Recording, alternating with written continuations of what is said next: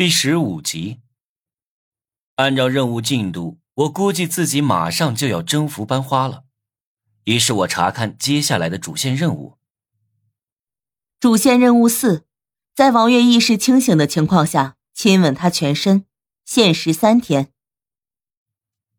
我去，玩屁呀！在班花清醒的时候亲她全身，我切！这系统怎么想得出来？换做是王磊或者其他任何女的，难度都不大，就是班花不行啊，因为她太保守了。我附身在金辉身上，要跟王月一起洗澡，都被拒绝了。我肯定，就算是金辉都没有亲过班花的全身啊。这次的主线任务里，附身烟雾什么的都没用，威胁他也不顶用的。我在厕所里只是威胁班花，让她给我摸两下，还是隔着衣服，她都犹豫了好久。亲遍全身这种要求，班花死也不会同意的。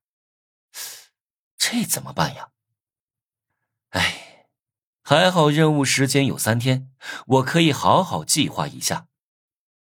当我一筹莫展的时候，另一边的朱小军把在厕所隔间里拍的视频发给王月，并且威胁他。朱小军怎么会有这段视频？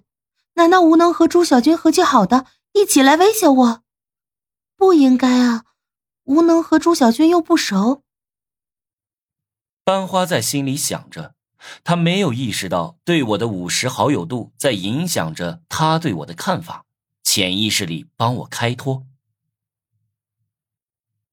班花，你你要是不答应，我就把视频发到网上，让全校师生都看看你是多么放荡的人，居然跟无能这种屌丝在厕所玩。朱小军一直被我压一头，恨不得弄死我。大家都是游戏玩家，凭什么他要被我压着？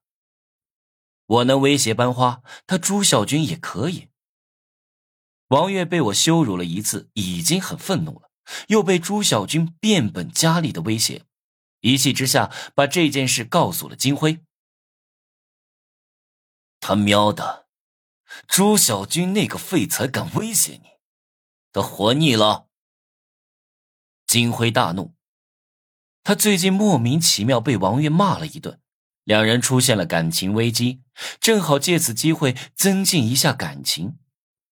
王月没有说朱小军是用什么威胁自己的，他也怕别人知道厕所里发生的事。金辉和王月约定好了，王月假装顺从朱小军，然后金辉在朱小军胁迫王月的时候出现，打他一顿，再把他抓去警察局。